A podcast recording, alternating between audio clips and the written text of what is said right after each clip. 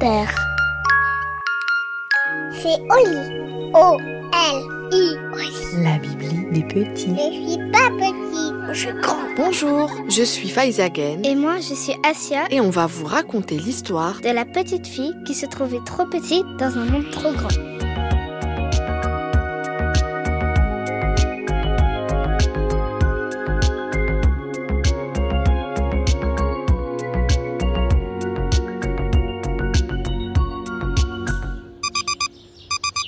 Comme chaque jour, Asia, une petite fille aux grands yeux noirs, se réveille dans son grand lit douillet.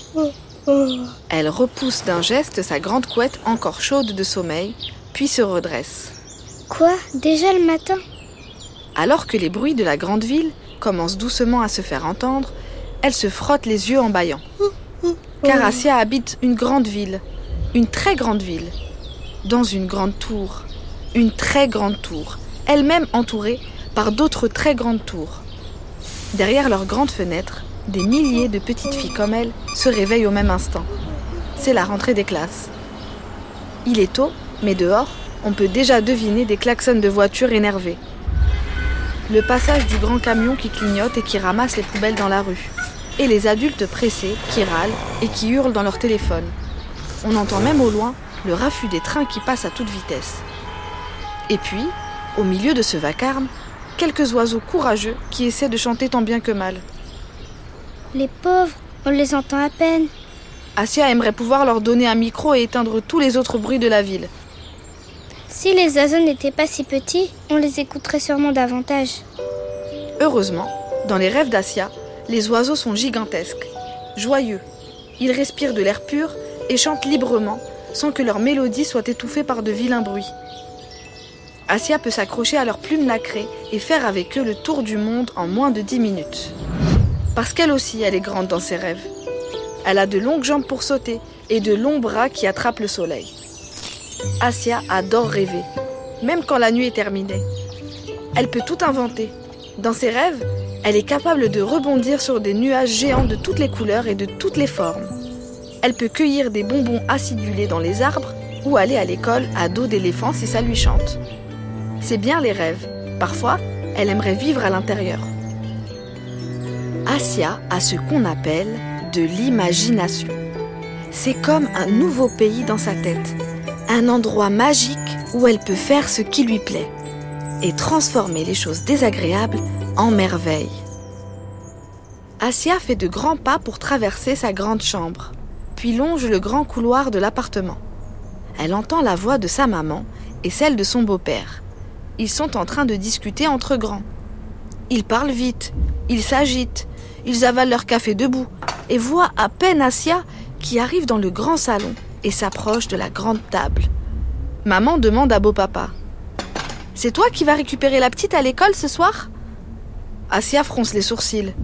Elle en a ras-le-bol qu'on parle d'elle comme ça. Je ne suis pas petite. Beau-papa la regarde amusé. Il lui sourit.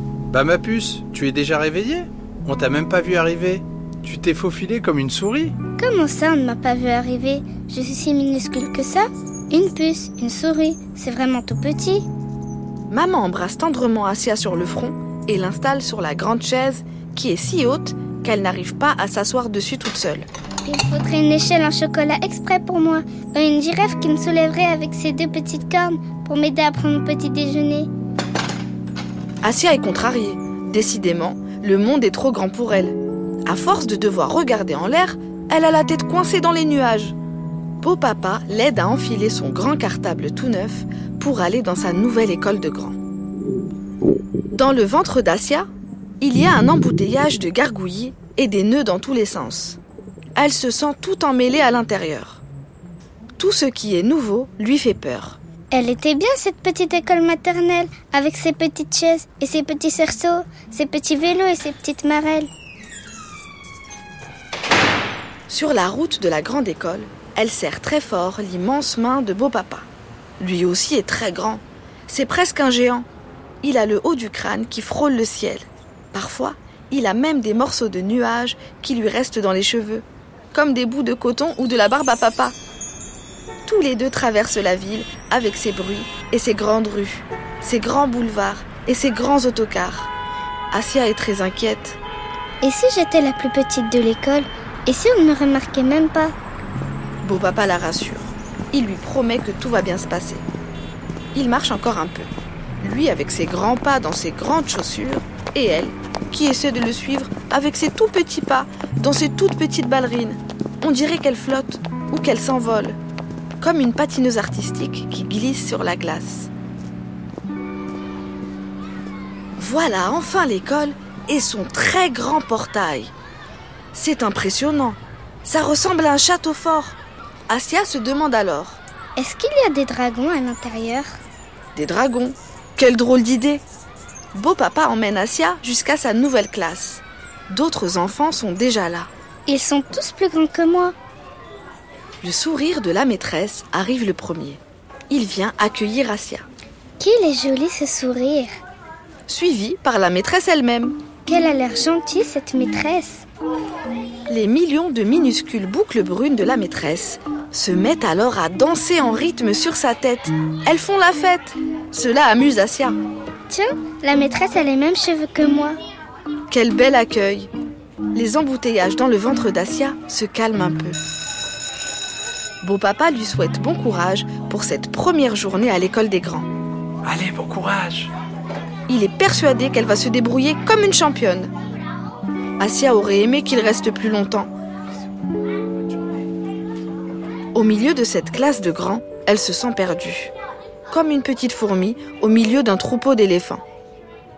Pendant que la maîtresse et son sourire font entrer les autres enfants et rassurent leurs parents, Asia a une pensée pour les êtres minuscules. Moi, je fais toujours attention à ne pas écraser les petits insectes au parc. C'est le rôle des grands de protéger les tout petits. Un très long garçon, assis sagement, regarde Asia avec des yeux écarquillés et ronds qui ressemblent à des billes pour jouer. Il a une tête rigolote qui lui plaît bien. Tout à coup, le long garçon se lève et on dirait qu'il se déplie. Il est grand, très grand. Sa petite tête rigolote est posée sur un long cou. Il avance vers Asia avec ses longs bras et lui tend la main. Tu veux t'asseoir à côté de moi? Je suis toujours le plus grand, moi. J'en ai marre d'être grand. Asia est très étonnée. Moi, j'en ai marre d'être petite. Le garçon a l'air étonné lui aussi. Asia lui donne la main et lui demande. Comment tu t'appelles? Le long garçon répond Antoine. Asia a une idée. Elle est toute petite et son nouveau copain Antoine est très grand. Ils n'ont qu'à aller tous les deux dans son imagination, parce que là-bas, la taille, ça n'existe pas. Voilà le début de ce qui s'appelle une grande, grande, très grande amitié.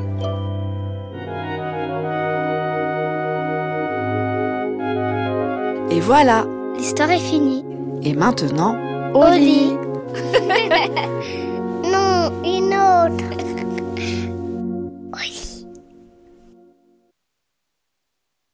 Oli, c'est aussi une collection de livres illustrés à retrouver en librairie.